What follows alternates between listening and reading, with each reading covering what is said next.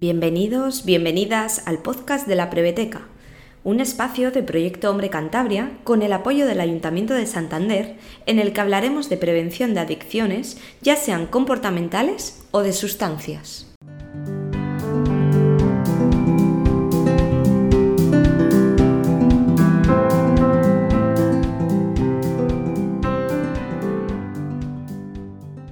Hoy tenemos con nosotros a Patricia Fernández, residente de psiquiatría de cuarto año, especializándose en infanto juvenil, y nos va a hablar del efecto del cannabis en la salud mental. Patri, ¿cuál es la situación en España respecto al consumo de cannabis? Eh, bueno, el cannabis es la sustancia legal más consumida a día de hoy, eh, no solo en España, sino también en el resto de países de, de Europa. Eh, el 40% de los estudiantes, mayores y menores de edad, dice que el cannabis es la droga más fácil de obtener y el 16% dicen que lo habrían consumido alguna vez en la vida. Em, el 5,6% de los estudiantes de España entre 15 y 16 años eh, tienen un alto riesgo de tener problemas eh, de salud mental en relación al consumo de cannabis. ¿Y qué es lo que hace el cannabis en el cerebro? Digamos que el sistema endocannabinoide que tenemos regula los sistemas de neurotransmisión de nuestro cerebro. Una administración externa de, este cannabis, que ocurre cuando consumimos esta sustancia, aumenta los niveles de dopamina, que son los centros del, placer. Al hacer esto, eh, disminuye a, nivel, a otros niveles y hace que empeore la vigilancia, el control, el centro de razonar, etc. ¿Y qué efectos tiene un consumo puntual o una intoxicación aguda? En una intoxicación aguda eh, es posible que podamos llegar a tener un ataque de pánico o de ansiedad. Eh, ese sería el mejor de los casos. Sin embargo, otras veces se puede tener un trastorno psicótico, un episodio psicótico, que es muy parecido a los que conocemos eh, de otras veces con la esquizofrenia.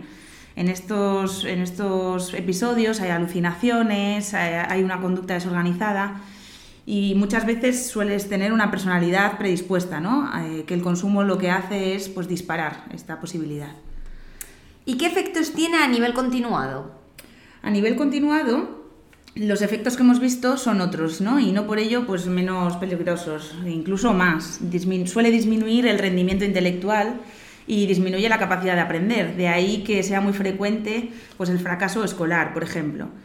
Eh, en otra serie de cosas también tiene afectación del estado de ánimo. Eh, suelen ser eh, personas sin motivación, apáticos y les dificulta mucho a la hora de afrontar nuevos problemas o hacer planes de futuro.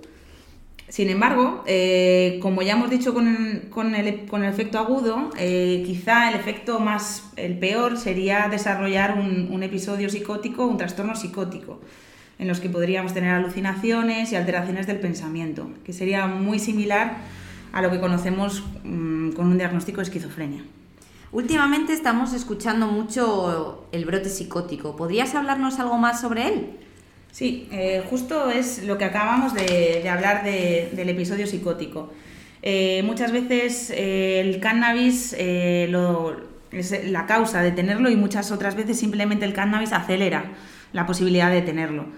En un 15% de los consumidores, por ejemplo, de cannabis, eh, hablan de que han tenido alguna vez ideas de que les persiguen o han tenido alucinaciones eh, auditivas.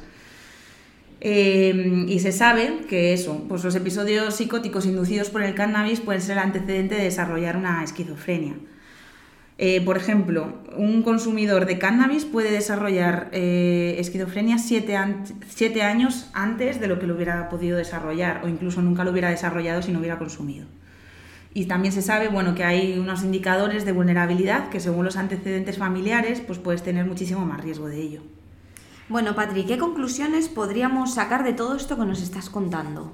Bueno, yo creo que hay que tener claro que hay una sólida evidencia científica que demuestra que hay una clara relación de consumo alto de cannabis y, riesgo de sufrir problemas de salud mental en la población infanto-juvenil además de tener problemas cognitivos, como ya sabemos, falta de atención, falta de concentración y de memoria.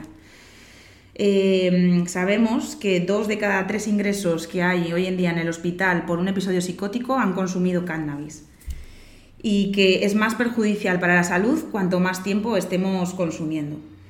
Además, eh, los cerebros de los jóvenes todavía no han desarrollado una madurez suficiente y están muchos más expuestos a tener problemas de salud mental que los adultos.